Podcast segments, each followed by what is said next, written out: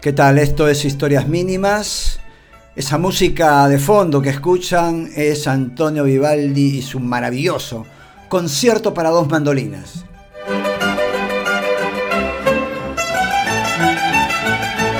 Hoy día el tema es la descripción, pero quiero empezar, sí, soy un coleccionista de descripciones, descripciones de, Lolita, ¿no? de la literatura, quiero decir, de Emma Bovary, de Eugenia Grandet, no sé, varias descripciones, pero hoy día son dos descripciones distintas. La primera tiene que ver con uno de los temas, eh, ¿cómo podría decir?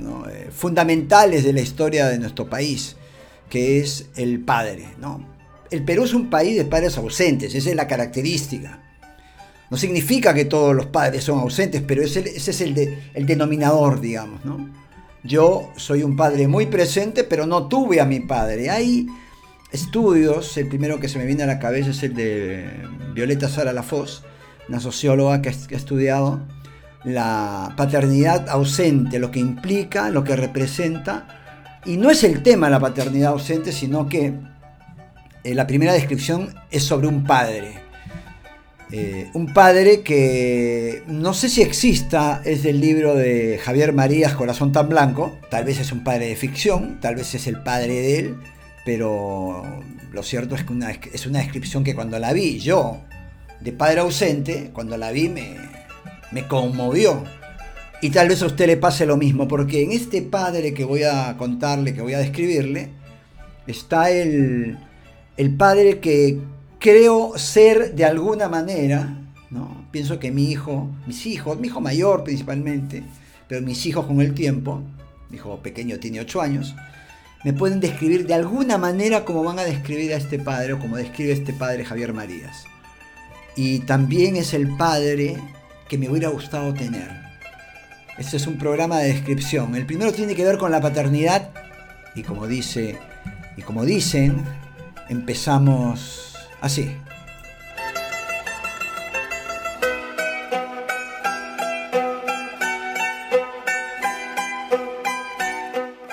Rans, mi padre, me lleva 35 años, pero nunca ha sido viejo, ni siquiera ahora. Lleva toda una vida aplazando ese estado, dejándolo para más adelante, o acaso, desentendiéndose de él. Y aunque poco puede hacerse contra la evolución del aspecto y de la mirada, quizá algo más contra lo primero, es alguien en cuya actitud o espíritu nunca vi el paso de los años, nunca el menor cambio, nunca asomó en él la gravedad y fatiga que iban apareciendo en mi madre a medida que yo crecía, ni se le apagó el brillo de los ojos que las ocasionales gafas de una vista cansada borraron de golpe de la mirada de ella, ni pareció vulnerable a los reveses y afrentas que jalonan la existencia de todos los individuos, ni descuidó su atuendo un solo día de su vida entera, siempre arreglado desde por la mañana como para asistir a una ceremonia, aunque no fuera a salir ni fuera a visitarlo a nadie siempre ha olido a colonia y a tabaco y a menta. A veces un poco a licor y a cuero, como si fuera alguien venido de las colonias.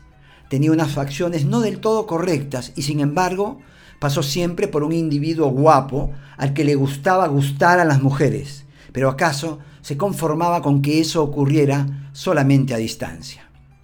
Hace casi un año, quien lo hubiera conocido entonces, y Luisa lo conoció poco antes, lo habría visto seguramente como un antiguo conquistador marchito y rebelde ante su decaimiento, o quizá al revés, como a un mujeriego teórico y nunca gastado, alguien con las condiciones para haber llevado una vida galante, intensa, y que sin embargo por fidelidades buscadas, o por falta de ocasión, verdadera o incluso de arrojo, no se hubiera quemado poniéndose a prueba. Alguien que, lo mismo que la vejez, hubiera ido aplazando siempre la puesta en práctica de sus seducciones, quizá para no herir a nadie, pero los hijos lo ignoramos todo sobre los padres o tardamos en interesarnos. Me encanta cuando dice que, aunque no tenía lindas facciones, o las facciones correctas, el término que emplea Marías, pasó siempre por un individuo guapo, dice al que le gustaba gustar a las mujeres. Ahí me, identifico mucho, ¿no? Pero se conformaba con que eso ocurriera solamente a distancia. Era, y lo dice más adelante, un mujeriego teórico. Me encanta ese término, ¿no? Y me siento eh, descrito de alguna manera ¿no? en esta maravillosa descripción de el fantástico. Es un libro maravilloso. ¿eh? Javier Marías, Corazón tan blanco es el libro. Y vayamos con la segunda descripción.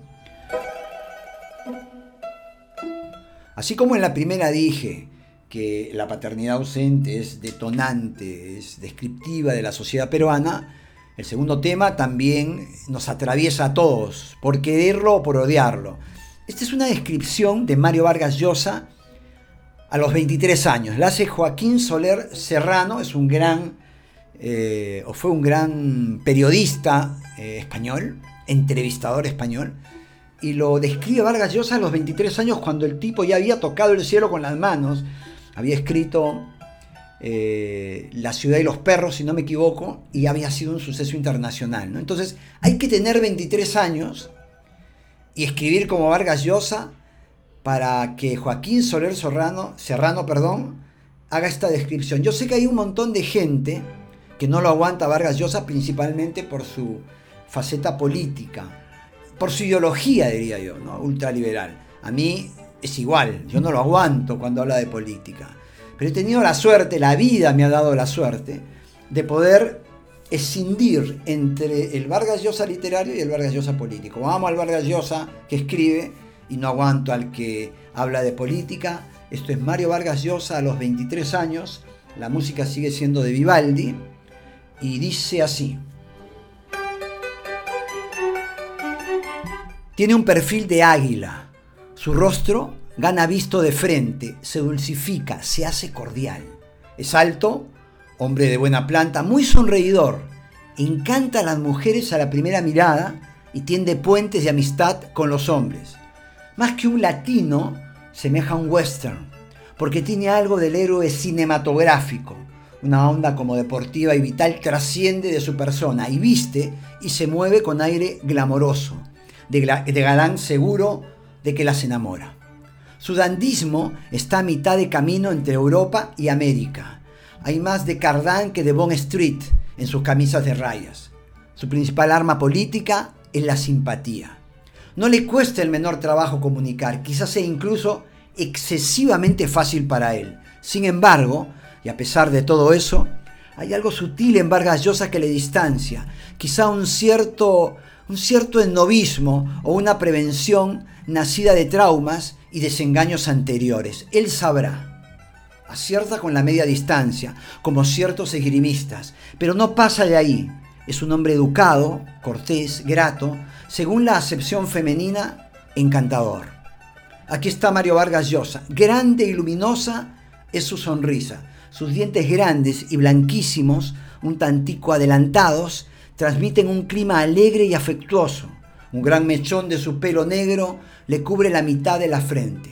Luce un terno impecable. Sus gestos son breves, suaves, medidos. Mira con sus grandes ojos negros y asoma su voz dulcemente peruana. No miréis su perfil aquilino. Dejad que os conquiste de frente, con su estampa llena de glamour, con esa facilidad para acertar la distancia justa hasta su interlocutor, con esa aura de vedette de cine, con esa capacidad para ser amigos igual que os sedujeron sus novelas, os sentiréis fascinados por este milagroso encantador de serpientes. Maravilloso, a mí me encantó. Yo siempre le digo a mis alumnos que si quieren escribir crónicas en periodismo, ¿no? Yo enseño periodismo, tienen definitivamente que aprender a escribir. Y acá hay un ejemplo maravilloso. Por ejemplo, cuando dice, miren, ah, dice, eh, su dandismo está a mitad. dandy es el tipo que se viste bien, ¿no? El que enamora a las chicas. Bueno, su dandismo está a mitad de camino entre Europa y América.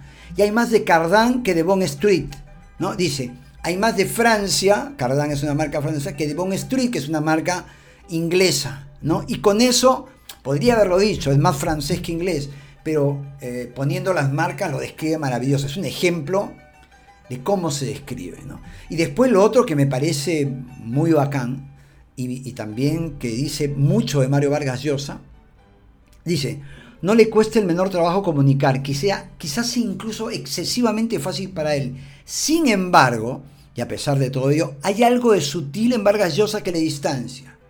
Y dice, quizás sea un cierto novismo o una prevención nacida de traumas y desengaños anteriores, él sabrá.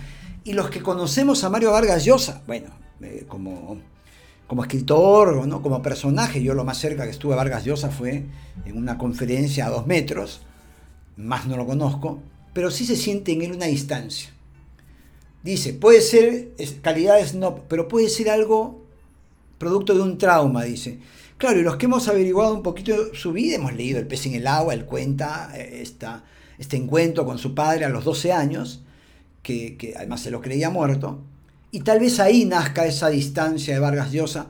A mí me encantó, ¿qué quiere que le diga? Yo sé que usted muy bien no se lleva con el escritor, pero con el político quise decir, el escritor es otra cosa. Hay quienes dicen, no, escribe mal, ¿por qué? Porque no les gusta políticamente, un absurdo, ¿no? Hay que aprender, eso yo lo aprendí, igual soy viejo, ¿eh? Eh, lo aprendí grande, a dividir entre la persona política y el escritor en este caso.